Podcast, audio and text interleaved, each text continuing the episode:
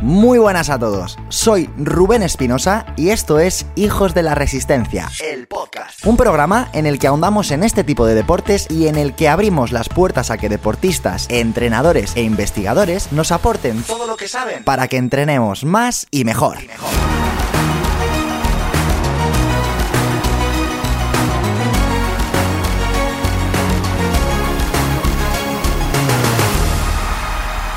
Muy buenas a todos, amigos, amigas, ¿cómo estáis? Bienvenidos al último programa de esta cuarta temporada del podcast de Hijos de la Resistencia. Hoy me voy a tirar a la piscina. Me la voy a jugar a pecho descubierto. Me voy a tirar por el balcón, por el precipicio. Eh, no sé lo que va a pasar. Que sea lo que Dios quiera realmente. Ya lo juzgarás tú mismo. Pero hoy, mmm, para que te hagas una idea, ni he escuchado lo que tú vas a escuchar hoy. Ahora cuando te cuente cómo ha surgido todo esto y de qué te estoy hablando, pues lo vas a entender. Me vas a entender a la perfección porque yo creo que si todos echamos la vista atrás y vemos una participación propia de nosotros mismos haciendo cualquier cosa cuando no teníamos experiencia, probablemente nos resulte vergonzoso, ¿no? Imagínate tú dando tu primera charla o eh, haciendo tu primera entrevista de trabajo o eh, revisando la conversación que tuviste con tu primer ligoteo, ¿no? Imagínate, pues seguro que fuiste o patético o patética, lo más probable, salvo que seas un, un Latin lover. Si hay alguno por aquí, por favor, que levante la mano. Así que hoy te voy a contar eh, la anécdota de cómo surgió eh, lo que vas a escuchar y por supuesto voy a dar rienda suelta a, a los orígenes para que, para que lo puedas disfrutar. Pero antes tengo que darte las gracias a todos vosotros y a ti, por supuesto, una vez más. Joder, es que sois la hostia. ¿Te acuerdas? ¿Te acuerdas de que la semana pasada, en, la entrevista que grabamos con, con Balsalobre, os lo dije? Dije, tengo tres noticias. La primera, que terminamos la temporada. La segunda, que sacamos nuevo blog. Y la tercera, que abrimos las plazas para todos los que quisieseis empezar ahora a entrenar con nosotros, o en agosto, o después del verano, ¿no? En septiembre. Bueno, lo primero, el blog. Efectivamente, lo hemos estrenado. El lunes publicamos el primer artículo del blog de Hijos de la Resistencia y fue una locura. De momento, la acogida ha sido muy positiva. Nos han llegado muchísimos mensajes súper chulos eh, y bueno, eh, parece ser que os ha gustado bastante. Así que, de momento, de momento, vamos a tener un artículo nuevo cada lunes sobre carrera, sobre nutrición, sobre trail, Vamos a aprender también sobre fisiología, sobre el cuerpo humano, sobre triatlón, por supuesto. Te puedo garantizar que de momento tengo a todo el equipo trabajando a tope para que puedas disfrutar con nosotros este veranito leyéndonos cada semana, ¿vale? Así que ya sabes, en nuestra web, en www.hijosdelaresistencia.com, en el apartado del blog, ahí vas a poder acceder y, por supuesto, también, además de leernos, vas a poder dejarnos tus comentarios, tus dudas o lo que, lo que te apetezca, ¿de acuerdo?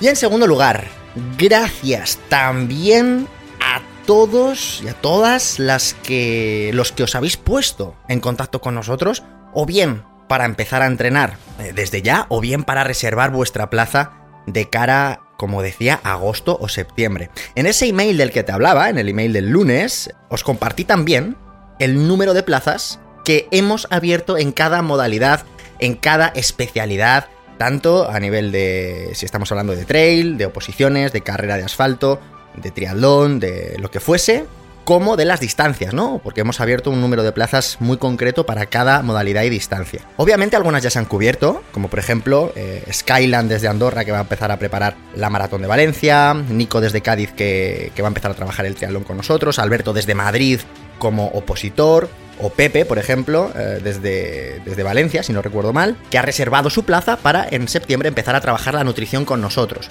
En definitiva, habéis sido bastantes las personas que ya os habéis puesto en contacto con nosotros y ahí lo único que quiero transmitir es un mensaje de no lo dejemos para el último momento, porque viendo las plazas que hemos lanzado y viendo la respuesta que habéis tenido, eh, es muy probable que cuando lleguemos a agosto, mediados de agosto como tarde, es probable que tengamos todas las plazas cubiertas. Así que yo te animo a que vayas al link de la descripción. Si quieres empezar a entrenar con nosotros, por supuesto, sea ahora o en agosto o en septiembre, que nos des un poquito más de información y nosotros, ya sabes, que nos vamos a poner en contacto contigo para ver exactamente qué es lo que necesitas y ver cuál es la mejor manera en la que te podemos ayudar, ¿de acuerdo? Así que bueno, ahí te dejo el link y ahora sí me voy a contar la anécdota eh, que te va a dar un poco de, de, conocimiento con respecto a qué narices hace Rubén presentando este episodio para cerrar la temporada número 4. Bien, me tengo que remontar al mes de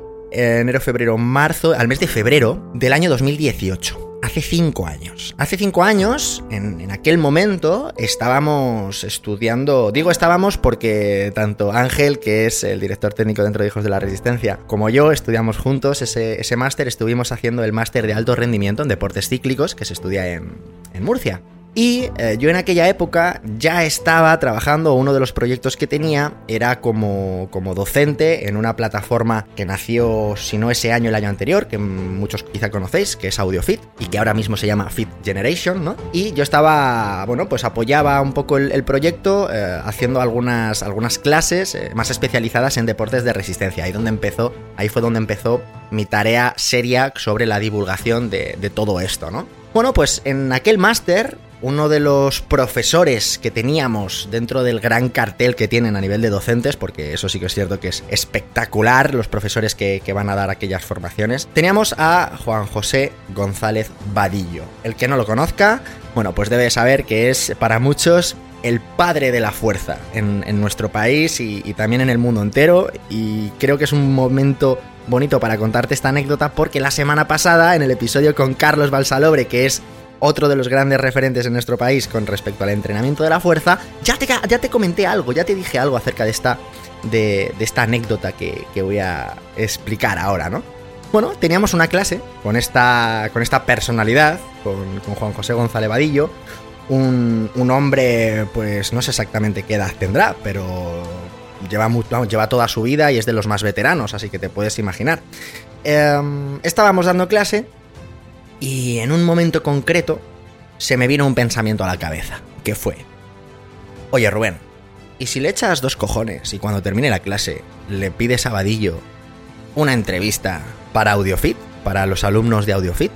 que es en el, proyecto en el que yo estaba trabajando entonces. Y envalentonado escribí por el grupo de WhatsApp que teníamos con los profesores de AudioFit, eh, que en aquel momento también eran, bueno, pues estaba por ejemplo Ismael Galancho, estaba David Marchante, estaba Ecobaz, estaba, bueno, había personas en el, panorama docente de, de AudioFeed bastante potentes, ¿no? Y escribí en el grupo y mandé una, mandé una imagen, eh, bueno, que si digo esto a lo mejor me pueden denunciar, porque en teoría no debería de haber podido hacer una imagen, al, una foto al profesor, pero le mandé una foto de estoy dando clase con Vadillo. Le pido una entrevista y, y todos fue como, sí, sí, sí, sí, por supuesto, pídesela, pídesela. Y yo medio de coña, medio en serio, me envalentoné y al final de la sesión me acerqué y le dije, buenos días profesor, muchas gracias por, por la clase, me ha encantado He de decir que no entendí ni la mitad, porque entre que la clase la daba con los ojos cerrados, un estilo muy característico suyo, y que yo estaba alucinando con la idea de poder entrevistarle, eh, pues estaba un poco como en una nube, ¿no? Haciéndome pajaritos en la cabeza y haciéndome ilusiones.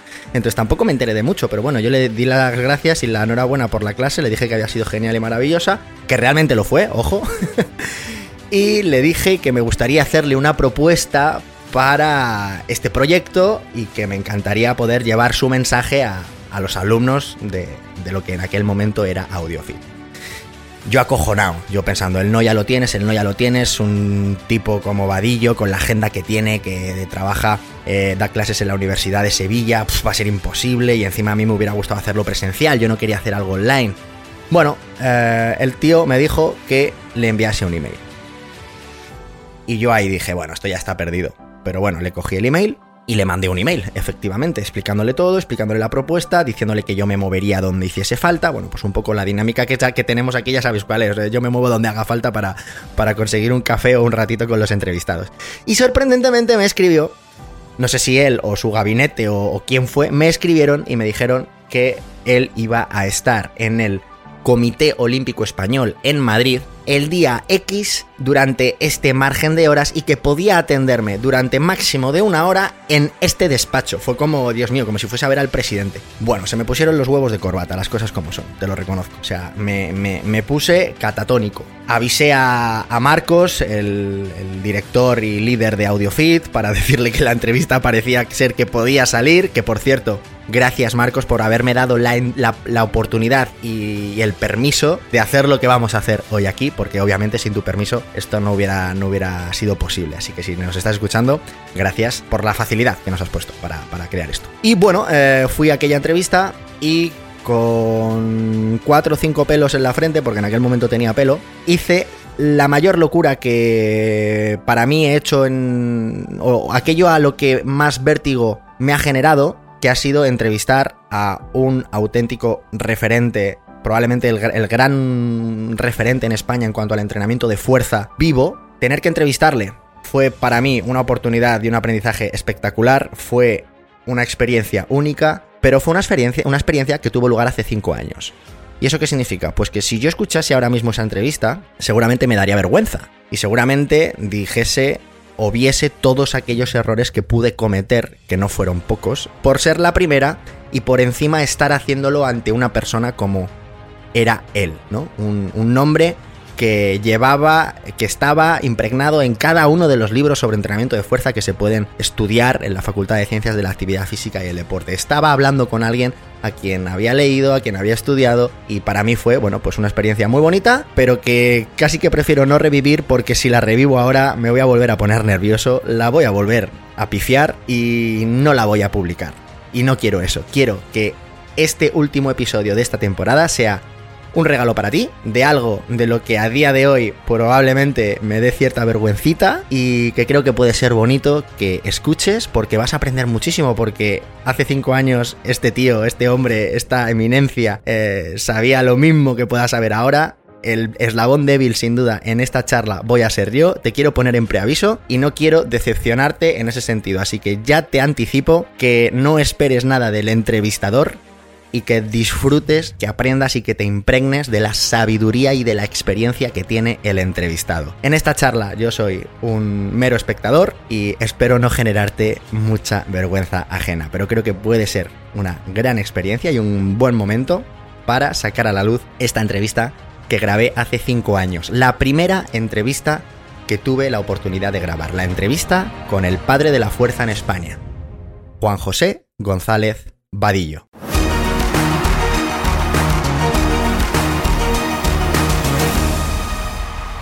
Muy buenos días chicos y chicas, estamos aquí hoy en otro episodio de entrevistas para AudioFit. Soy Rubén Espinosa con un invitado posiblemente el más especial que ha pasado por, por nuestros micros. Es para mí un honor tener la oportunidad hoy de entrevistar a Juan José González Vadillo. Buenas tardes Juan José, ¿cómo estás?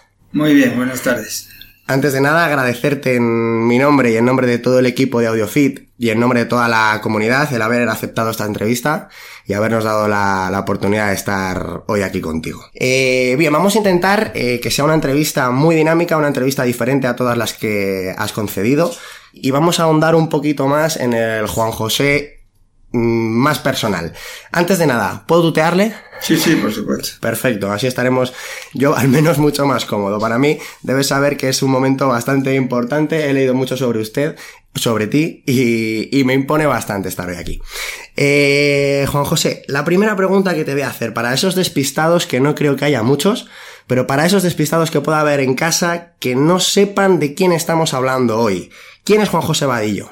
Cuéntanos, ¿cómo se define? Pues, eh, bueno, persona que se ha dedicado gran parte de su vida, bueno, toda su vida prácticamente a la docencia y casi toda la vida al, entrenamiento deportivo y a la, investigación sobre entrenamiento y a la práctica sobre el entrenamiento deportivo. Docencia, investigación y en algunos casos incluso algo también de gestión. ¿no? Estupendo, así ya va a quedar mucho más claro para todas esas personas que hayan oído tu nombre por primera vez, aunque insisto, creo que van a ser muy pocas. ¿A qué dedica Juan José, su infancia. ¿Dónde, dónde te crías? ¿A qué te dedicas? ¿En qué momento de tu vida eh, decides o te das cuenta que querías dedicarla al entrenamiento?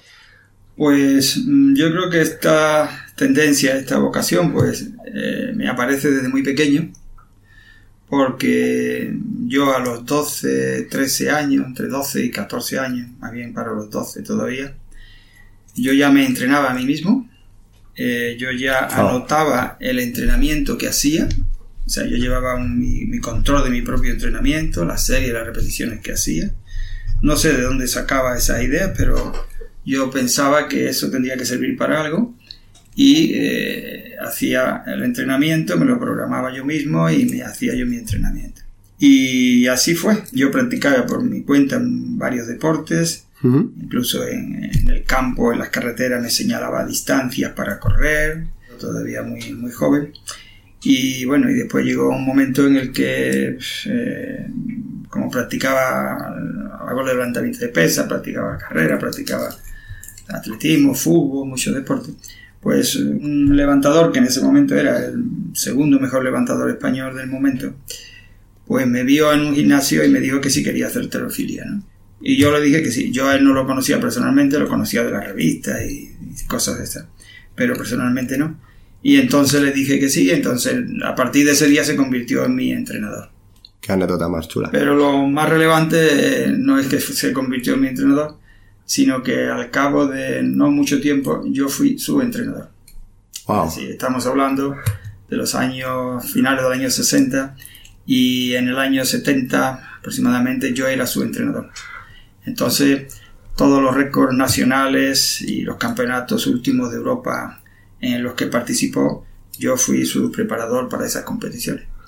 Entonces podríamos decir que la, famosa frase de que el aprendiz supera al maestro viene de esta historia.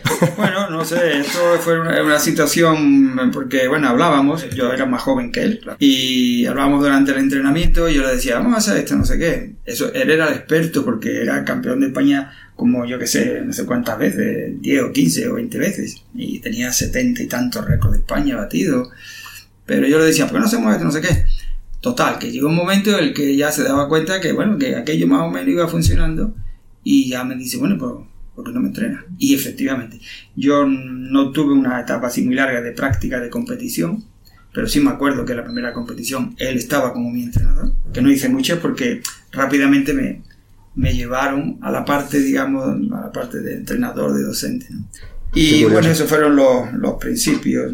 Mi madre cuando pequeño me decía, yo llegaba a mi casa un poco herido, con rosaduras, con sangre algunas veces de jugar, de, practicar deporte. Y ella me decía que, ¿para qué tanto deporte? Que qué iba a sacar yo del deporte en mi vida. Resulta que después toda la vida he vivido del deporte, podríamos decir. Qué curioso, curioso. Bien, vamos a hablar ahora, Juan José, de, tu etapa en la universidad, en la Universidad Pablo de Olavide de Sevilla, que todavía sigue vigente.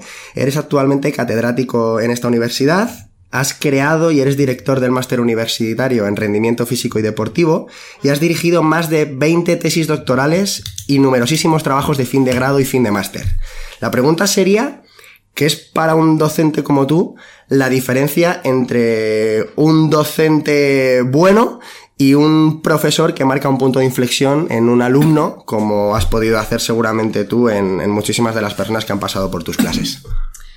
Bueno, creo que son cosas eh, que van unidas, ¿no? Porque digamos que el docente, bueno, el buen docente podríamos definirlo como aquel que tiene la habilidad de crear buenas situaciones de aprendizaje. ¿eh? Porque el, profesor enseña si el alumno aprende. Un profesor puede eh, poner todo su empeño en, expresar todas sus ideas, explicarlas, etc. Pero eso sería ineficaz, sería estéril si el alumno no aprende. Efectivamente. Entonces, eh, bueno, pues entonces hay muchas cuestiones de adaptación, digamos, a la estructura cognitiva del alumno, tener en cuenta sus conocimientos previos, lo que son los organizadores, decía un profesor que tuve hace muchos años, para que eso se incardine en el conocimiento previo del alumno. ¿no? Entonces, crear situaciones de aprendizaje, yo diría que la parte fundamental más específica de un buen docente. ¿no? Y aparte de buena relación con el alumno, eh, tener empatía, tener, atenderle, respetarle, toda esa serie de cosas. ¿no? Pero técnicamente eso sería. Y el profesor, pues, es, digamos que es el profesional que ejerce esa, esa tarea, ¿no? Entonces, en la medida en que el profesor eh, cree esa inquietud, ese espíritu crítico, esa capacidad de análisis, en medida que la desarrolle, pues en esa medida el profesor estará cumpliendo mm, con la parte fundamental de lo que es su tarea como... Su trabajo, así es. ¿Qué ha sido para ti eh, o cómo, cómo, has vivido el hecho de, de, trabajar mano a mano o más bien de trabajar para, para gente tan joven como hoy en día te puedes encontrar en, en cuarto de carrera, en el máster. Al, fin al final la pregunta va dirigida a, a, cómo ves a las nuevas generaciones de entrenadores que van, que van saliendo de las universidades. ¿Crees que están a la altura de lo que, de lo que se espera de ellos? Yo creo que eh, cada vez los, los alumnos mm, salen mejor preparados o deberían salir mejor preparados, ¿no? Que no es lo mismo. Eh, claro, sí. eh, bueno, pero en líneas generales, hombre, hay mucha más, hay bastante inquietud. Mm, y eh, yo creo que lo que quizás había que poner más énfasis y lo que quizás es más importante que el alumno, eh, hoy día sobre todo, por la, la, la, gran fuente de información que hay en todos los ámbitos, es que el alumno sea capaz de tener unos conocimientos eh, básicos sólidos que le permitan eh, ser crítico con la información que le llega. Eso es. Si, ese avance no se produce, vamos muy mal, muy mal. Muy interesante esta, esta reflexión. Más tarde haremos alguna pregunta en relación a, a esta nueva era de la sobreinformación en la que estamos actualmente. Eh, vamos a trasladarnos un poquito a tu etapa o a, tu, o a tus andaduras en el alto rendimiento. Ha sido entrenador nacional y seleccionador de la Federación Española de Alterofilia durante 20 años. Tienes en tu haber más de 600 récords nacionales y varios récords europeos. ¿Cuáles son las principales diferencias metodológicas que deben tener en el entrenamiento de fuerza un alterófilo y un powerlifter? Esa sería mi pregunta. Hombre, eh, hay una diferencia que viene determinada, o debe haber una diferencia que viene determinada, como en todos los casos, en todos los deportes, por las características del propio deporte. Y hay una diferencia clave en estos dos deportes, aparentemente lo mismo, ¿eh? porque en los dos casos se trata de levantar cada vez más carga, ¿eh? y sobre todo levantar cada vez más carga siempre a la misma velocidad que es la diferencia con el resto de los deportes. Eh, sin embargo, en, estos dos deportes hay una diferencia muy importante que es precisamente la velocidad media a la que se realizan los ejercicios. Entonces, un powerlifter haciendo una sentadilla, pues la carga máxima la, va a levantar pues, a una velocidad muy baja, a veces menos de 0,3 metros por segundo. Eh, un press de banca pues lo va a desplazar incluso a menos velocidad, a 0,10, 0,12, 0, o menos incluso, metros por segundo. Y lo que es el despegue, ¿no? no sé cómo le llaman, si es peso muerto, le llaman despegue le llaman... Pues eso también va a... La carga máxima va a esa velocidad. Sin embargo, en la arterofilia eso es muy distinto. La velocidad es como pues 5 o 6 veces superior. ¿eh? Entonces, la velocidad máxima más todavía, ¿no? Entonces ahí está la diferencia. ¿Eh? Aparte de que eh, la ejecución técnica de un ejercicio de competición olímpico de alterofilia es una, una, dificultad técnica infinitamente superior. Entonces, bueno, el entrenamiento, pues, mm, como términos así generales, pues diríamos que siempre sería eh, desarrollado a una velocidad muy superior en el levantador que en el powerlifting, lo cual indica, significa que la carga relativa que utilizarían como término medio en un entrenamiento siempre sería menor en un levantador que en un powerlifting. Correcto, muy bien. Pues ya creo que es suficiente. Sí, sí, yo creo que la gente que nos está escuchando va, va, a acabar hoy saturada de información. Eh, bien, has estado en cuatro Juegos Olímpicos. Mm. ¿Cuál de los cuatro recuerdas con más cariño y si sabrías decirnos el por qué, si tienes alguna anécdota que quieras compartir. Hombre, todos los juegos siempre son muy una parte muy importante dentro de una para una persona que bueno que se dedica al deporte, ¿no? Pero yo diría que bueno, como por ser el primero, pues el primero que participé, en todos los casos siempre hay anécdotas y cosas, pero bueno, lo que te deja más huella obviamente es el primero, ¿no? Lo de un desfile, lo de estar allí, conocer a tantos deportistas y tantos deportes de tantos países. Y como anécdota, anécdota, bueno, pues te cuento una simplemente que está relacionada con el entrenamiento, ¿no? En los Juegos Olímpicos de, Montreal, pues participaba un, corredor español, uno de los mejores corredores que ha habido de fondo, ¿no? Que ha habido en España, que mucha gente quizás no lo conozca, que se llama Mariano Aro. Entonces cuando llegamos yo le pregunté, oh, ¿qué tal? ¿Cómo está Mariano? Y dice, como siempre, que no sabes si te has pasado o no has llegado. Pues que es como reflexión, ¿no? Porque algunos saben, dicen, no, hay que, hacer, esto, hay que hacer esto. Sí, sí, sí, hay que hacer esto. Eso nunca se puede decir. Muy bien. Y entonces la respuesta que ella siempre se me quedó, y que te decía hace años de eso, pero siempre se me quedó grabada. Porque además era una cosa que tú habías vivido siempre, que vivías, ¿no? Y entonces cuando me dice eso, digo, claro, claro, naturalmente. Y, digo, lo malo que ya no tiene solución. No podía llegar de otra forma, ya, no, podemos volver atrás. Además eso fue entrenando en un pasillo de la residencia, porque no había, no hay posibilidad de salir fuera y para desentumedecer un poco y eso pues por allí corriendo. Muy bien, Juan. En, las, en el medallero o en tu medallero particular como entrenador, eh, has contribuido en, la consecución de, de, medallas en diferentes deportes, hasta cinco deportes. Alterofilia, ciclismo de velocidad en pista, hockey hierba femenino, vela e incluso lucha. La pregunta sería, ¿cómo ha aplicado toda su teoría de entrenamiento por velocidad a deportes como el hockey o la vela? ¿Qué tipo de entrenamiento, qué tipo de ejercicios, eh, cómo has intentado conseguir esa, ya sé que no te gusta la palabra transferencia, pero para que nos entiendan en casa, esa transferencia a, la especificidad del deporte? No es que no me guste la palabra transferencia, lo que no me gusta es que se emplee mal.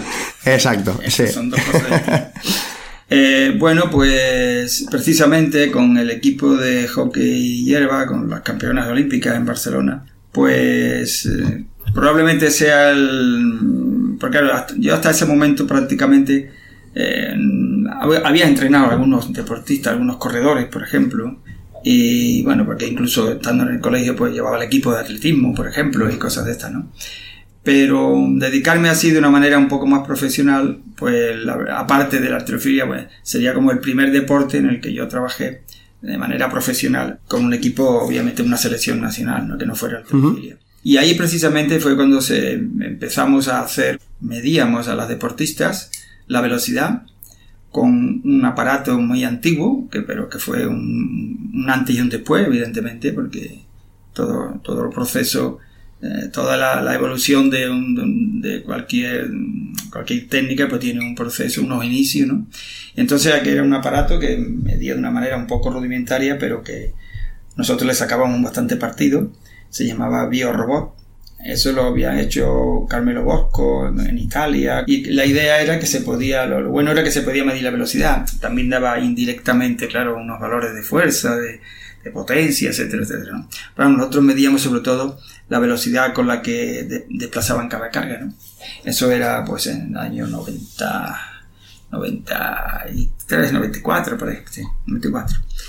Pues eh, con esa carga, pues eh, las deportistas que estaban muy entrenadas, muy entrenadas y que competían generalmente dos veces a la semana, siempre, sábado y domingo, pues mejoraron su rendimiento físico en velocidad, en salto, en, aceleración, en, fuerza, en las piernas naturalmente, y también incluso en la velocidad de umbral durante casi tres años seguidos, seguidos, que es lo que es un poco más relevante, ¿no? Porque no es una etapa de 8 o 10 semanas que dice, bueno, han mejorado, ¿vale? Pero era un periodo, otro periodo de 8, 10, 12 y siempre iban con una tendencia a la mejora durante todo el tiempo. De hecho, antes de los Juegos Olímpicos del 96 hicieron sus mejores resultados de siempre, físicamente. En la competición no. Pero bueno, fue, fue así. Y después, en el caso de la vela, pues también se hacía algo semejante. Hay modalidades de vela, bueno, que tienen menos exigencia física, pero había algunas, como por ejemplo, sobre todo la tabla y también el láser y eso, que eran, que son modalidades con, de mucha, mucho esfuerzo físico. ¿no? Y entonces, bueno, pues ahí lo que se utilizaba era sobre todo eh, los entrenamientos más específicos eran a través del carácter del esfuerzo en función de los tiempos que, podrían que podían mantener una determinada actividad. Entonces se organizaba en función de eh, porcentajes de esos tiempos que nunca llegaban a ser la mitad del tiempo máximo posible, añadiendo también cargas añadidas y, bueno, y siguiendo más o menos una, una orientación de este tipo. Al final, para ambos deportes sería trabajar siempre una intensidad moderada por debajo del 80% y a un número de repeticiones menor de la mitad posibles. Básicamente, básicamente. Esa sería la, la, moraleja para el que nos esté escuchando, ¿verdad? Bien, en los entrenamientos de, de la lucha, que es otro de los deportes que me, que me, ha llamado personalmente mucho la atención, al ser un deporte en el que los planos de movimiento son muy anárquicos y, y tiene un componente metabólico muy, muy importante, ¿has utilizado alguna consideración diferente? No, la consideración está en, la, digamos, en la carga relativa que se llega a alcanzar y, y en este caso también quizás un poco más eh, acercarse un poco más a la mitad de las repeticiones posibles, básicamente. Eh, en algún caso sobrepasando un poco la mitad, pero no mucho, una o dos repeticiones como máximo y eso como digamos como el acondicionamiento fuera de lo que es el, la propia práctica específica ¿no? Y después eh, la práctica específica tiene un componente de fuerza muy importante ¿no? entonces bueno lo que se hacía era la, la- combinar de la mejor manera posible para que cuando se realizaran acciones digamos de un estrés metabólico importante en la acción específica el sujeto estuviese recuperado no estuviese muy fatigado eh, combinar también los entrenamientos de fuerza con aquellos otros más cortos, eh, de menos fatiga, digamos, más cortos sobre todo, aunque la intensidad fuera alta del entrenamiento específico, ¿eh? y siempre separando naturalmente el entrenamiento de, de lo que entre comillas llamamos de fuerza, porque claro, todo el entrenamiento que se hace todo es de fuerza De fuerza, sí. sea el deporte que sea y sea como sea, separando lo que llamamos habitualmente como entrenamiento de fuerza, que siga con cargas externas y demás, de lo que es el entrenamiento específico. Muy bien. Una pregunta que un poquito más ahondando en las espinitas que puedas tener clavadas. ¿No le hubiera gustado eh, trabajar en una Olimpiada con, con atletas de la mal llamada resistencia, de fuerza prolongada en el tiempo? Bueno, eh, eh, no cabe duda que, por ejemplo, la vela es de resistencia. La vela es un deporte de resistencia, claro, ¿no? En cualquier modalidad es de resistencia. Otra cosa es que eh, sea muy exigente en resistencia, en, en esfuerzo físico, ¿no? En algunos casos sí es, ¿no? Pero claro, en otros no tanto. La prueba está en que, bueno, que se pueden hacer como dos recorridos, por ejemplo, tres eh, en una misma sesión, ¿no? y cada uno puede durar pues entre 20 y 40 o 45 minutos, ¿no? Lo cual significa esfuerzos largos importantes, ¿no? Lo que pasa, claro, que hay fases en las que, bueno, el esfuerzo físico que se está realizando es poco. En algunos deportes, relativamente poco. No es lo mismo ir eh, contra el viento que ir a favor del viento. En absoluto. Pero en realidad es un deporte de resistencia eh, en este caso. La realidad es que cuando yo trabajé, pues se cambiaron algunos conceptos, ¿no? Porque antes era un poco salir al agua y estar, no sé, tres o cuatro horas en el agua. Pero claro, eso había que organizarlo un poco, ¿no? Entonces, bueno, intenté introducir, bueno, que se cuantificara eh, las ceñidas que se hacían, las distancias, los tiempos, las recuperaciones, las series, la duración de las series, etcétera, etcétera, de manera que, bueno, que se, se organizara, por lo menos que se supiera un poquito qué es lo que se estaba haciendo, ¿no? Para después poder analizar y poder a- ajustar o corregir o lo que fuera. Y poder ver realmente si habían mejorado. Exactamente. Muy bien. Eh, Juan, has escrito cuatro libros y tienes más de 80 artículos científicos incluidos en la base de datos JCR. Quizás sea una perogrullada preguntarte esto, pero si tuvieras que recomendar un libro sobre el entrenamiento de la fuerza, por supuesto no valen los tuyos, ¿cuál sería y por qué? Hombre, hay textos que son eh, que digamos que, que- que presentan algunas bases de lo que debe ser el entrenamiento, ¿no? Entonces yo diría que los libros, por ejemplo, publicados por el Comité Olímpico, relacionados con la fuerza, esos dos libros que se publicaron en 92, 2001 y una cosa así, más o menos 2002, Pues Strength and Power in Sport, eso es, esos son los títulos.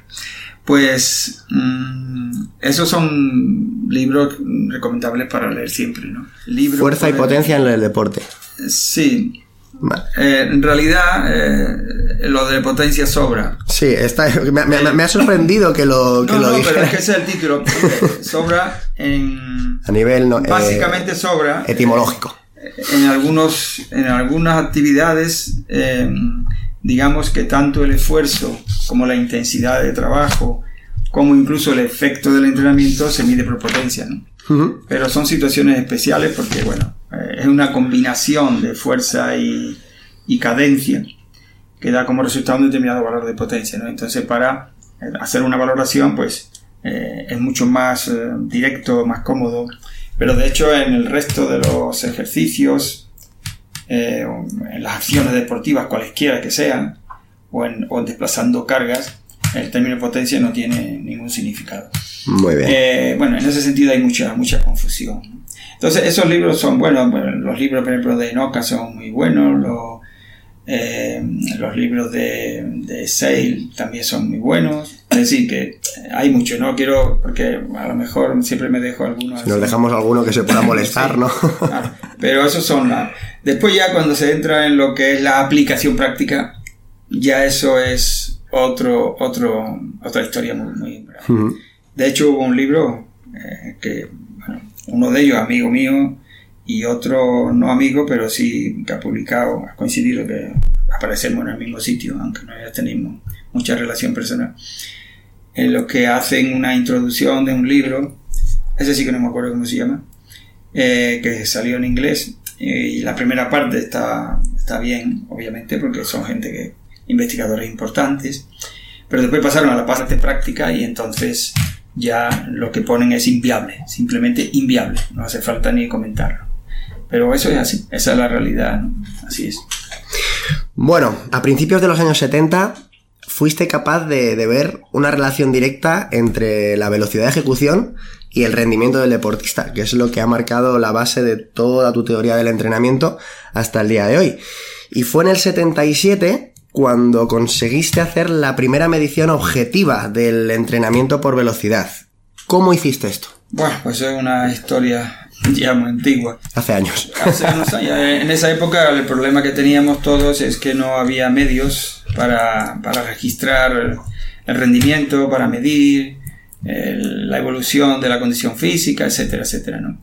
Bueno, y entonces, pues, en colaboración con un oftalmólogo canario, David Rosario, bueno, yo le propuse una serie de cosas, él le gustó, porque si no hubiera sido por él, yo no hubiera podido montar esos aparatos, vamos, lo hubiera podido, pero no sé, tenía que haber buscado a alguien, en fin. Pero él tenía una visión clara del asunto y entonces pues montamos un, un aparato en el que poniendo una cámara fotográfica de aquella época, donde se está abierto, eh, digamos, el obturador para que entre luz siempre permanentemente, pues eh, colocaba en un trípode, debajo de ella se ponía un motor de un, de un tocadiscos y en el eje del motor de tocadiscos se ponía un círculo eh, hecho con un material de esto que se utiliza para las para la radiografía de tal manera que cada vez que eso daba una vuelta delante del obturador pues dejaba pasar la luz. Cuando pasaba la ranura pasaba delante del objetivo de la cámara. Ese disco giraba cada 30 milisegundos una vuelta entonces al dar una vuelta cada 30 milisegundos pues eh, la cámara imprimía aquello que estaba delante de la cámara cada vez que daba una vuelta Ujú. y en el extremo de la barra había un, una, una bombilla, se ponía una bombilla, se acoplaba una bombilla de estas que dan una luz muy, muy luminosa, muy pequeña pero luminosa, y entonces se imprimía, digamos, esa luz en la cámara, en la película. Y entonces cuando se desplazaba la barra, pues obviamente cada 30 milisegundos aparecía una señal. Y en función de la distancia Claro, sabías... yo de pie fotografiaba una, una- una pizarra que estaba cuadriculada a la misma distancia y entonces después cuando tenía la foto con todos los puntitos, pues yo medía la distancia y veía la distancia que había entre cada punto.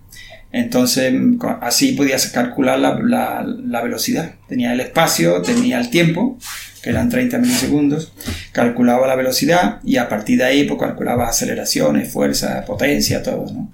Y la distancia, por supuesto. Además tenía en ese momento cosas que ahora no tengo o que normalmente no utilizo, que es la trayectoria de la barra, por ejemplo. ¿no? Eh, en ese momento teníamos la trayectoria y después los puntos de máxima, de mínima velocidad, etcétera. O sea, una información bastante importante e interesante. Lo único que ocurre es que para analizar eso, primero me tenían que revelar la película y después Hoy en coger día- las que habían salido bien, porque algunas salían con uno eh, por cuestiones de las cámaras o no sé, porque la bombilla se giraba, que no valían y otras sí valían. ¿no? Pero se analizaba y los resultados que se obtenían ahí calculando la fuerza que había aplicado el sujeto, etcétera, etcétera. Pues después con el tiempo, en plataformas dinamométricas, es decir, cuando se medía directamente, los resultados eran muy semejantes. Y eso tuvo que ser una satisfacción bastante interesante Claro, para ti. eso se hizo en los años se- 76, 77, por ahí se publicó 78, 79, y después en ese libro del 91 que decía, pues eh, se puso también eso. Muy bien.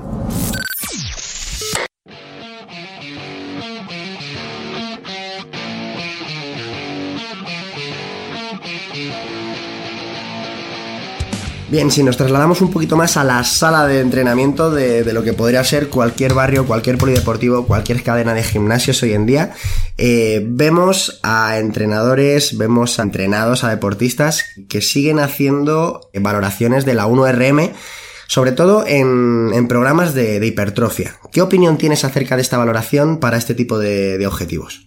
La medición de la RM tiene un- unos inconvenientes y es fundamental, bueno, tienen varios inconvenientes, pero fundamentalmente es que en muchas de las ocasiones en las que se mide, pues no se mide correctamente. Y no se mide correctamente no quiere decir que el sujeto no se coloque en su sitio, ¿no? sino que la carga con la que determinamos que representa su RM está lejos de la verdadera. Porque nosotros nunca vamos a saber cuál es la verdadera RM de una persona. Nos podemos aproximar más o menos, pero nunca lo vamos a saber. Pero vamos, aproximándose sería suficiente, no tiene por qué saberse exactamente. Pero claro, si eh, la velocidad de ejecución de, de esa carga que nosotros decimos que la RM es muy superior, se aleja mucho de la velocidad propia, eso es un articulillo que publiqué en el año 2000 en el que, yo- en el que decía que cada ejercicio tiene una velocidad propia de su RM. ¿eh? Si ocurre esto que digo, que la velocidad con la que se ha medido esa, lo que consideramos como RM fuese muy alta, pues entonces estaría muy alejado de la verdadera RM. ¿no? Entonces eso tiene el inconveniente, tiene un inconveniente paradójicamente no muy malo. ¿Por qué? Porque al haber medido esa carga con, haber medido la RM con una carga que es inferior a la propia RM real, va a entrenar después con cargas inferiores a las que cree. Y normalmente cuando entrenamos con menos carga de la que creemos, casi siempre eh, tenemos mejor rendimiento. Entonces, por eso digo que es un, es un inconveniente, paradójicamente, que no es muy malo. Que lo acabas haciendo bien sin querer. Eh, más o menos. El inconveniente, pero el inconveniente viene porque no sabes lo que has hecho. Claro, ahí está. Tú tienes un resultado, mejora o no mejora, mejora mucho o poco, más o menos, pero no sabes qué carga te ha dado eso. Escuchando tu respuesta, me imagino a nuestra audiencia escuchándonos en casa, la pregunta que yo haría si fuera uno de ellos y no te hubiera escuchado nunca sería ¿por qué esa persona no puede eh, calcular su RM de una forma fiable? No, no es que no pueda, es que no ha coincidido, digamos, ¿no? Podría, pero no ha coincidido. eh, ¿Por qué? Porque al, al aumentar las cargas, pues eh, se le ha puesto la última carga que levantó, se ha pasado a una carga superior demasiado elevada. Entonces el sujeto no puede y se queda en la anterior. Pero podría haber levantado otra intermedia. Eso podría ser. Después a veces también depende un poquito de la propia voluntad del sujeto, de, eh, de la técnica un poquito. La circunstancia está en que unas tres centésimas o más de diferencia entre una repetición máxima y otra ya no permite que se comparen. Ya la comparación se puede hacer, pero hay que ser consciente de que hay una, eh, hay una, una desviación en los resultados. ¿Eh? No puede decir que, eh, que, por ejemplo, la velocidad con un porcentaje X pues es mayor o es menor, porque necesariamente cuanto mayor haya sido la velocidad con la que has medido la repetición máxima, mayor va a ser la velocidad con cada porcentaje. Eso ocurre en un mismo ejercicio cuando entre una repetición máxima y otra hay 6, 7, 8 centésimas de diferencia, pero también ocurre, y naturalmente ocurre, entre los ejercicios. Los ejercicios que se realizan, cuya repetición máxima se realiza a una velocidad mayor por naturaleza, todos los porcentajes tienen una velocidad mayor. Eh, la pregunta que hacía antes, bueno, quedó un poco incompleta en el sentido de decir, no se puede medir la RM, pero entonces, entonces ¿cómo, me, cómo me oriento para entrenar? Eso Pues es. la orientación sería precisamente viendo la velocidad con la que hace una determinada carga. Ahí está. Ahí Y el efecto del entrenamiento nunca se debe medir con la RM, jamás. Se debe medir con en las mismas cargas absolutas que se midieron inicialmente. Eso es. En función del cambio de velocidad con cada carga absoluta, pues tendrá un cambio mayor o menor.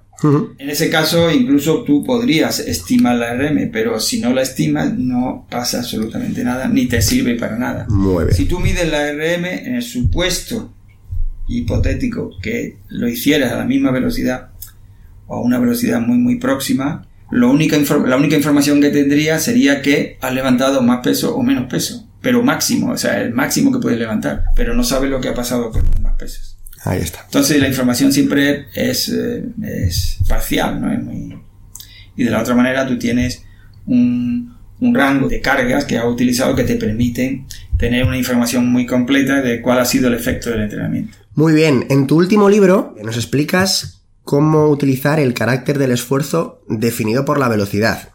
Eh, defines este, este carácter de esfuerzo como a partir de dos indicadores, la máxima velocidad posible de la primera repetición y la pérdida de velocidad en la serie. Eso va a determinar un carácter de esfuerzo acorde a la velocidad. Uno de nuestros audiofitters nos, nos ha comentado que en ocasiones, eh, moviendo la barra a la misma velocidad que en series anteriores, tiene una percepción de fatiga mayor. En estos casos, ¿qué recursos utilizas? ¿Siempre velocidad? ¿Hacer caso a la percepción de esfuerzo? ¿Un mix de cada una de ellas? No es posible. Si el sujeto se va fatigando, nunca va a poder desplazar la carga a la misma velocidad, porque eso significaría que no se está fatigando. O sea, sería más una, Claro, una percepción... claro, que pueden percibir que la misma velocidad no es. Bueno, si la mide se dará cuenta de que no es. Además es imposible, en la misma serie me refiero, a- a- entre dos series ya depende de, de la- de lo que te haya fatigado en la primera y del tiempo de recuperación entre una y otra, ¿no? Pero dentro de la misma serie tú vas haciendo repeticiones y la tendencia es a perder velocidad, lo cual no quiere decir que en cada repetición hagas menos velocidad que en la anterior. Puede haber pequeños, eh, pequeños dientecillos, pequeños ¿eh? estabilizaciones en dos repeticiones iguales o a lo mejor en una mayor que otra, pero poco. La tendencia es clarísimamente a perder velocidad, no tiene Eso es. de hoja, eso está claro, ¿no? Eh, entonces no es posible que vaya sintiendo la más fatiga y la misma velocidad, eso no es posible. En este caso el problema estaría quizá Ahora, en... puede ocurrir que la primera no la haya hecho a la velocidad máxima que podía. Ahí está, a eso me refiero. repeticiones. Entonces, claro, sí puede decir, ¿no? Ahora me cuesta más esfuerzo, pero mantengo la velocidad. Eso significa que en las primeras no ha hecho la máxima velocidad. Bueno, eh, en cuanto a la, si se utiliza la percepción de esfuerzo o la velocidad, vamos a ver, durante estos años que hemos escrito anteriormente, que no se podía medir nada, yo viví, viví profesionalmente, de la percepción subjetiva del esfuerzo de los demás, no de la que yo hacía cuando entrenaba, no, de la percepción subjetiva del esfuerzo que realizaban los demás. Y eso me servía para programar, para dosificar, para parar un entrenamiento, para poner más carga o poner menos carga.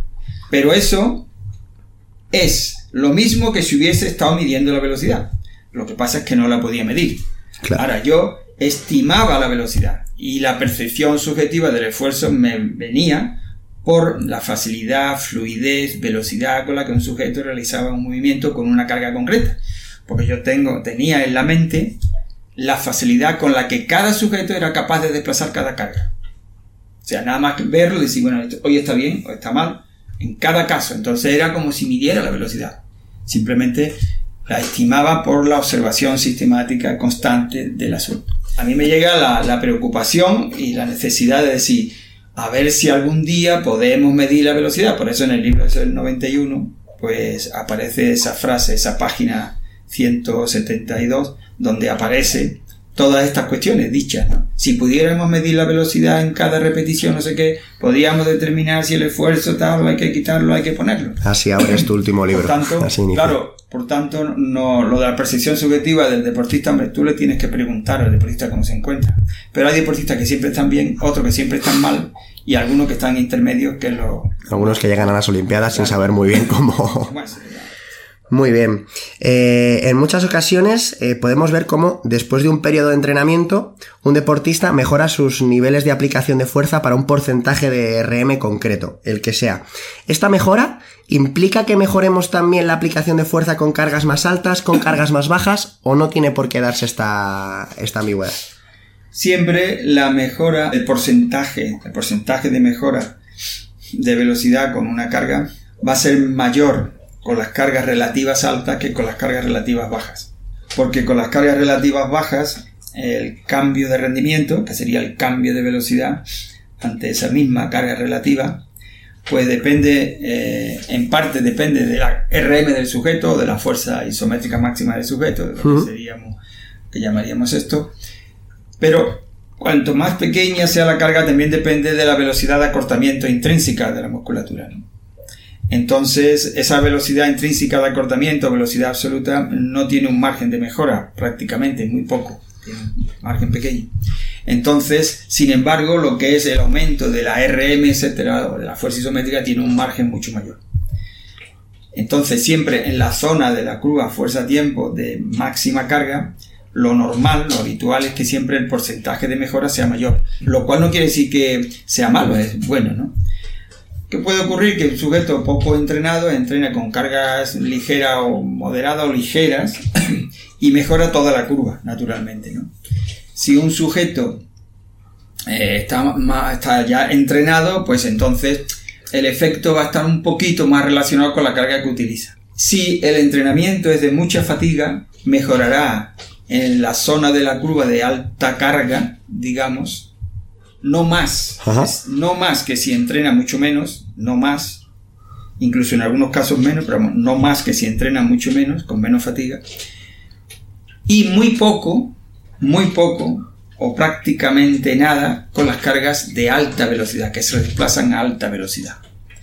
No, yo creo que esas son las ideas fundamentales que debemos tener en cuenta. Y el que, se, el que la mejora venga en una zona más o en otra, fundamentalmente está en el grado de fatiga que se genera en la sesión. En una de las clases que tuve, tuve la suerte de presenciar, eh, decías que una buena sesión de entrenamiento de fuerza no debía de quitarte la posibilidad de entrenar tu deporte eh, horas más tarde. Sí, una de las características debería tener una buena sesión de entrenamiento de fuerza para un deportista que obviamente no, no se dedica a eso, sino que tiene su especialidad deportiva pues es, eh, debe tener tales características que no le impida hacer de manera inmediata un entrenamiento específico. Aquí siempre puede haber una pequeña matización dependiendo de las necesidades de fuerza del deporte, pero básicamente debería ser así. O con una recuperación corta, el sujeto pudiera entrenar con normalidad. Y eso en deportes como por ejemplo el fútbol es fundamental. Nosotros hemos entrenado durante bastante tiempo a equipos de fútbol y terminaban el entrenamiento de fuerza y empezaban el entrenamiento específico, que muchas veces era partidillo a tope, jugándose el puesto para el, sábado, y, los chavales lo hacían al máximo, al máximo, y acababan, acababan de terminar el entrenamiento de fuerza. Muy bien. Eh, otra de las preguntas que nos plantean eh, nuestros compañeros del equipo es eh, respecto al umbral mínimo. Para los que estén en casa, el umbral mínimo lo vamos a definir como, la, como el estímulo mínimo necesario para producir adaptaciones en, las mejoras del entrenamiento de fuerza. La pregunta sería si existe alguna evidencia acerca de, la variabilidad a lo largo de la vida del deportista de este umbral. Pues, hombre, la teoría y bueno, y en general es una teoría general de adaptación del organismo. Siempre que cuando el organismo se, digamos, se habitúa a un determinado tipo de estímulo, pues obviamente tiende a no reaccionar ante ese estímulo. Entonces hay un de los poquitos principios que podemos considerar como verdaderos principios, podría ser la variabilidad, que básicamente debe debe basarse en el cambio de volumen e intensidad. Entonces, eh, no cabe duda que a lo largo de la vida es muy probable que el, estímulo mínimo cambie, el estímulo mínimo necesario. Eh, yo diría que casi casi es una evidencia, ¿no? Lo cual no quiere decir que el estímulo, entendido como intensidad, por ejemplo, o conjunto de intensidad-volumen, deba subir demasiado a través de la vida deportiva en muchas ocasiones, y eso sería lo mejor para todos los deportistas, no se entrena con cargas progresivas durante un ciclo, sino que se entrena con cargas regresivas, pudiéramos decir, con cada vez con menos carga relativa, dentro de un ciclo de entrenamiento, me refiero. Si esto ocurre, pues esto es eh, la mejor situación que se puede dar. No sé si me explico. Es decir, un te empieza a entrenar con una intensidad relativa X que se corresponde con una intensidad absoluta.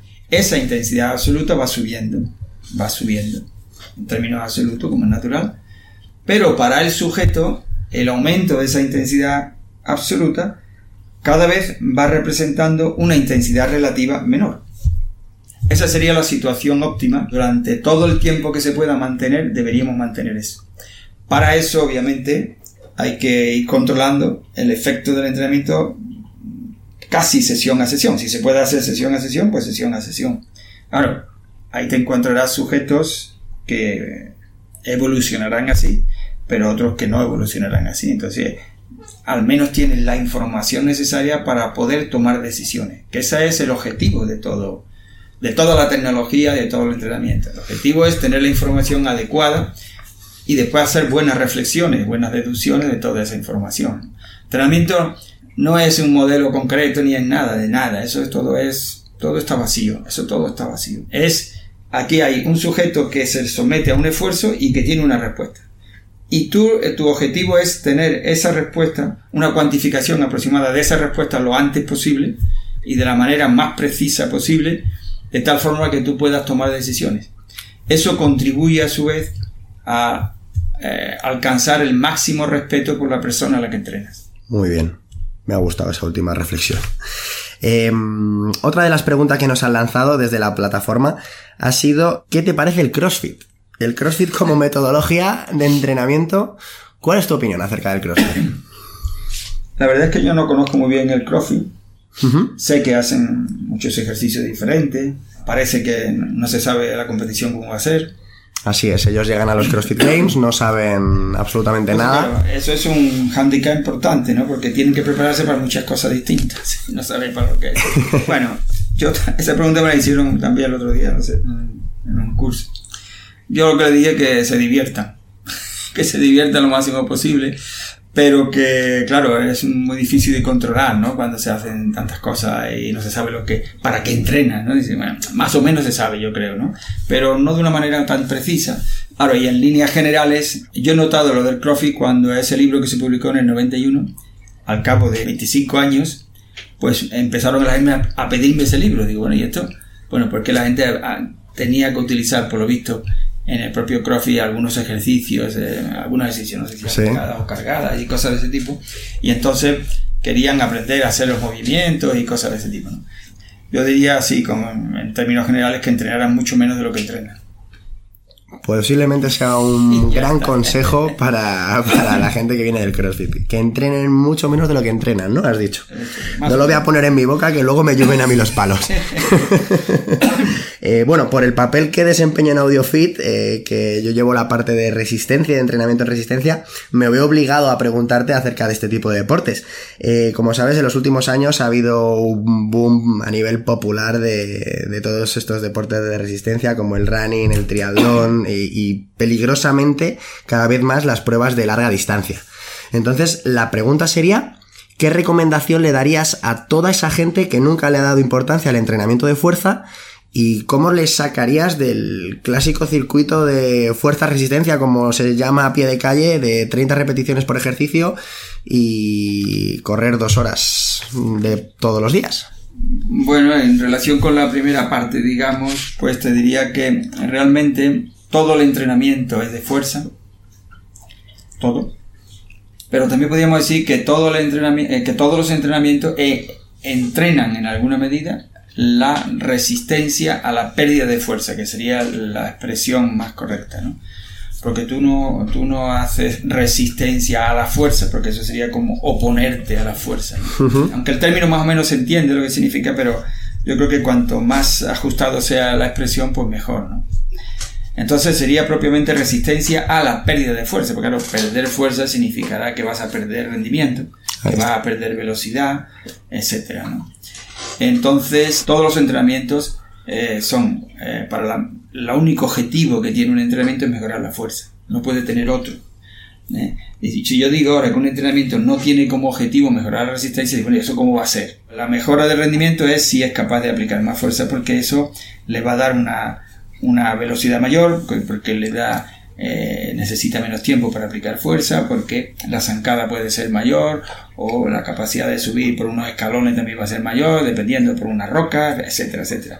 Incluso cuando baja por una, no sé, un terreno así crespado y cuesta abajo, pues la fuerza de las piernas le va a permitir bajar con menos esfuerzo porque ante, ante un mismo peso corporal, naturalmente, a no ser que haya aumentado de peso, y todo eso está en relación con la fuerza que. La diferencia está en que, mm, aunque tenga el mismo objetivo de entrenamiento, un corredor de 100 metros que uno de maratón, tienen exactamente el mismo objetivo, no hay ninguna diferencia. La diferencia está en cómo se consigue ese objetivo, en cómo se consigue. La diferencia básica está fundamentalmente en los tiempos de ejecución del entrenamiento, y diríamos decir, del entrenamiento de fuerza específico, que es correcto es correcto. Y la intensidad, lógicamente, también. La intensidad absoluta, no la intensidad relativa. Ahora bien, después se sale de lo que es el entrenamiento específico y eh, es conveniente hacer algún entrenamiento para mejorar, digamos, las fuerzas de los, fundamentalmente de los grupos musculares que intervienen de manera más directa en la acción específica. Y para ello, bueno, pues la diferencia está en que en este caso el, el, maratoniano entrenará con unas cargas relativas que pudiéramos decir que son por lo menos un 20%, un 25% inferior a las que utiliza a través de la vida deportiva, excepto en los primeros años, primeras etapas. El entrenamiento puede ser semejante, pero a medida que pasa el tiempo, que corre más corto, distancia más corta, pues aumentará un poco más la intensidad del entrenamiento que el otro, ¿no? Eh, me refiero con las con los entrenamientos que habitualmente llamamos de fuerza. Vale, has mencionado muy bien las diferencias entre metodológicas en el entrenamiento de fuerza entre un corredor de 100 metros y un maratoniano. Te planteo la, la pregunta de qué diferencias habría, si es que las hay, entre preparar un maratón y preparar, por ejemplo, un ultra trail o los 180 kilómetros del Mont Blanc, por ejemplo. Bueno, el maratón más o menos es liso, ¿eh? más o menos, con pequeña en los casos. El ultra trail ese es por montaña, ¿no? Y el otro, pues ya tiene de todo, ¿no? También duna. Sí, el ultra trail o los trails, la, la diferencia respecto al, al, llano son primero los kilómetros que suelen ser mayores y el, el, desnivel positivo acumulado. Pues ahí la diferencia básica, obviamente, está precisamente en esos desniveles, ¿no? Porque digamos que en un corredor de maratón casi es uniforme, eh, digamos el movimiento, las dificultades, ¿no? El sujeto se va a ir fatigante y cada vez le costará más no mantener una velocidad o lo que sea, pero prácticamente el terreno es muy uniforme. Sin embargo, aquí el problema, bueno, el problema, la diferencia está en, los desniveles, ¿no? Entonces, estos deportistas, a pesar de que eh, seguramente hacen más kilómetros, necesitarían, digamos, como más fuerza en las piernas. ¿eh? O sea, más kilómetros, pero más fuerza en las piernas. ¿Por qué? Porque hay fases en las que el sujeto puede ganar, puede conseguir ventaja. Si eh, la fuerza de las piernas, en términos relativos con respecto a su propio peso, es mayor. Eso es. Y eso hecho de tal manera que no le, no le influya negativamente en lo que es la capacidad para mantener el esfuerzo. O sea que tiene que mejorar la fuerza de las piernas sin aumentar el peso corporal. Entonces diríamos que, aun sabiendo que la importancia de la fuerza es vital y, siempre va a estar ahí, pero sería aún más importante en un corredor de ultradistancia en montaña. que puede hacer un entrenamiento de fuerza de las piernas con ejercicio no específico pero útiles como puede ser una sentadilla completa, completa. Eh, igual más o menos con maratoniano, más o menos, pero después tiene que hacer un entrenamiento específico de montaña, de subida o de bajada, cuestas, por ejemplo, y cosas de ese tipo, que serían mm, específicos, más específicos, más eh, importantes para eh, su propia formación. la diferencia del volumen de fuerza para el ultra trail que sea específica. Exactamente. Eso exactamente. es. que sean encuestas y demás. Muy bien. Subida y bajada también. Eso es, eso es. Eh, vale, para muchos entrenadores eh, que trabajamos, por ejemplo, yo personalmente trabajo en domicilios con clientes que lo que buscan normalmente es salud, no rendimiento. Eh, ¿Qué recursos podemos utilizar los entrenadores que nos dedicamos en este ámbito para cuantificar y programar entrenamientos de fuerza en poblaciones especiales o, como te he comentado, con personas absolutamente desentrenadas? Bueno, hombre, si, si me estás preguntando esto, se supone que es que no vas a poder utilizar un medidor de velocidad. Ahora hablaremos de eso. no, si se pudiera utilizar, pues es el, remedio para toda la problemática del entrenamiento de personas que no tienen como objetivo un rendimiento competitivo, digamos, porque el rendimiento físico siempre lo tienen. Es absurdo decir, no, no, pero yo el rendimiento no me interesa, mire usted. Si usted no tiene rendimiento, me voy porque lo que vamos a hacer aquí es mejorar su rendimiento físico. No se puede mejorar otra cosa. Es que usted físicamente no puede mejorar otra cosa. Entonces, el término rendimiento a veces bueno, da un poco de reparos. No, no, que yo el rendimiento no. ¿Cómo que no? Entonces, esta cuestión es la solución a todo el problema, ¿no? Porque, ¿qué es lo que se recomienda? Que, bueno, pues lo que se dice es que las personas mayores que hagan un test de 15 RM es una carga ligera. Eso es una una cosa que bueno, que nos podría llevar hasta un juicio, ¿no? evidentemente, si tú a una persona mayor le haces hacer 15 repeticiones de sentadilla hasta el agotamiento, o sea, con la carga que se agote, bueno, pues lo puede destrozar. Y, sí, sí, desde y obviamente eso no es un esfuerzo ligero, es que yo no entiendo cómo se hace eso, cómo se dice, ¿no? Bueno, en cualquier caso, cualquier XRM, cualquier número máximo de repeticiones, siempre es un esfuerzo exhaustivo que no debería, no lo necesita nadie y no debería hacerlo. ¿no? Entonces, claro, si no tienes eh, nada para medir, pues yo diría que tienes que utilizar, tienes que medir observando. Observar. claro, tienes que medir la velocidad observando. Porque en el fondo tú lo que estás midiendo, tú lo que programas es un esfuerzo. Y lo que tú valoras después durante el entrenamiento es el esfuerzo que está haciendo la persona. Y ese esfuerzo solamente se refleja por la velocidad a la que puede ejecutar lo que está haciendo. Eh, depende ya de la capacidad de precisión de cada uno. Eh, diría, por ejemplo, si por ejemplo el sujeto hiciera una flexión de piernas completa, pues a lo mejor la referencia sería que el punto crítico de la extensión de las piernas apenas se note. Se note un poquito, pero no mucho. Ya está. Con eso tenemos bastante. Y que cada vez, obviamente, con el tiempo vaya haciéndolo con una carga un poquito mayor. Muy bien.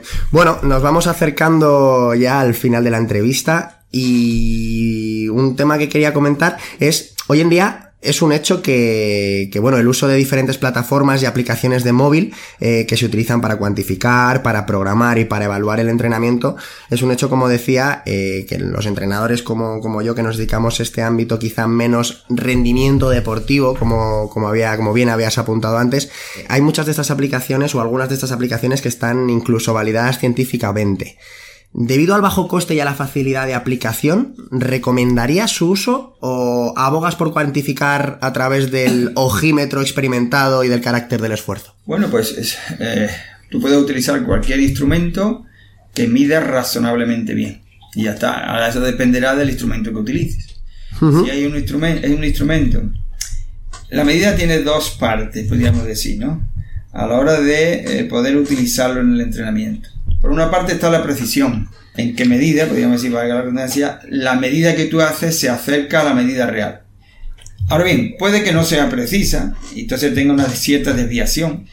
Y cuando, cuando pones 10 kilos, pues que a lo mejor te dé 10, 200, por ejemplo, ¿no?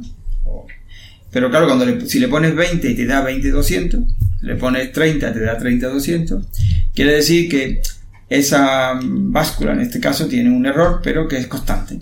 Eh, es constante eh, eh, y además cuantitativamente no, varía, es decir, constante en términos absolutos. También puede haber un error en términos proporcionales, ¿no? Pero bueno, todo esto se puede calibrar, se puede conocer. Pero vamos al caso más sencillo. Si no mide bien, pero siempre mide con el mismo error, bueno, pues para comprobar la evolución del rendimiento de la persona es útil. Porque tú vas midiendo en vez de 70 kilos, 70, 200, 300. O, o, 68, 69, 900, 800, ¿no? Y medio, más o menos, quitarle medio kilo. Pero siempre vas poniendo el medio. Entonces la evolución la puedes hacer. Ahora bien, sin la precisión se aleja mucho de la realidad. Entonces, cuando tú digas que esa carga es el 60%, pues no será el 60. Será el 55 o será el 65. Mm. Dicho de otra manera. de grado de variación que tenga. Dicho de otra manera, sería algo así como, si mide siempre igual de mal, me sirve para saber si he mejorado o no. Pero procura que no sea muy mal. esa, esa sería la idea, sí. Bueno, y en referencia a las nuevas tecnologías, eh, como sabemos, han supuesto una auténtica revolución en nuestro sector y sin duda hemos entrado hoy en día en la era, en la era de la sobreinformación, que bien también lo has comentado antes, en la que eh, lo importante es saber ser crítico y desechar cierta información más que el problema que había antes, que era encontrar la buena información. Eh, ¿Qué opinión tienes acerca del uso de redes sociales como vía divulgativa y de aprendizaje para tanto para entrenadores como para deportistas? Pues eso tiene la ventaja precisamente de que eh, se puede tener acceso a mucha información. Pero el problema está en que eh, hay dos problemas. Uno, que mucha de esa información no sea ajustada. ¿eh? Y en la segunda parte, que muchas de las personas que lean la información no sean capaces de discriminar entre lo que realmente tiene sentido, lo que no tiene sentido. Y, esta, esta es la situación. En realidad creo que es un problema importante. Muy bien, bueno, pues nosotros desde AudioFit hoy hemos intentado aportar nuestro granito de arena en este último aspecto y hemos puesto a los pies de una comunidad muy grande al mayor especialista en el mundo del entrenamiento de la fuerza. Así que Juan José González Vadillo, muchísimas gracias de nuevo por, por haber estado hoy con nosotros, por atendernos y por tu sinceridad en todas las preguntas que te hemos hecho. Pues nada, gracias a vosotros. Muy bien, muchas gracias Juan, nos vemos pronto y a toda nuestra audiencia eh, un saludo, nos vemos en la próxima entrega de las entrevistas de AudioFit. Yo sigo aquí haciendo como que la he escuchado y ahora es cuando yo debería decir muchísimas gracias Juan José por este tiempo, hemos disfrutado muchísimo contigo. Bueno, no puedo hacerlo en este caso porque yo no la he escuchado, repito, no creo que lo haga, de verdad, me da mucha vergüenza. si tuviera la oportunidad de ponerte a ti verbalizando lo que yo he dicho, sin duda alguna que me la tragaba entera. Desde, desde luego que lo haría. Pero, estando en la tesitura en la que estoy, me da, me da cosita. Así que prefiero a partir de aquí voy a intentar leer los comentarios que podáis dej- dejar. Voy con miedo a saber, a saber lo que os parece. Espero no defraudar o espero no dar mucha vergüenza ajena. Y a partir de ahí, pues deseo que hayáis disfrutado porque lo que este tío representa en el mundo del entrenamiento es algo inaudito, inaudito. Y a ti, mi querido amigo, mi querida amiga, mi querido oyente, Nada, desearte sencillamente que pases no el mejor verano de tu vida, porque siempre digo que las mejores cosas siempre están por venir, pero sí que de- pases una buena estancia vacacional, que disfrutes con la familia, que disfrutes con los amigos, que disfrutes de las horas de luz que tenemos, que nos permiten entrenar más, a ver si el calor nos da un poquito de tregua, que estés operativo y listo y deseando volver a escucharnos cuando toque volver que supongo que será en septiembre. No te preocupes porque tanto si nos sigues en las redes sociales, tanto en ruben.espinosa-bajo como en hijos de la resistencia barra baja oficial, en cuanto tengamos fecha oficial de vuelta, te lo vamos a compartir y te mandaremos también un email para que no te pierdas nada y estés al tanto de todo. Hasta entonces, artículo de blog cada lunes y si trabajamos juntos y empezamos a entrenar contigo, pues entonces nos vas a, nos vas a tener que soportar no sé si todos los días, pero vamos, día sí, día no, y vas a estar hasta las narices de nosotros. Es algo que se puede hacer realidad, ya sabes que el primer paso lo tienes en la descripción del episodio, en ese link que nos tienes que rellenar para ponernos en contacto contigo y para que una de las vacantes que tenemos a nuestra disposición sea tuya y únicamente tuya. Sin más dilación, espero que pases un buen verano, que lo disfrutes y que estés a la vuelta esperando volver a encontrarte con nosotros. Te mandamos de parte de todo el equipo un fuerte abrazo y que pases unas semanas y unos meses repletos de salud, kilómetros y aprendizajes. Nos vemos en la quinta temporada de Hijos de la Resistencia.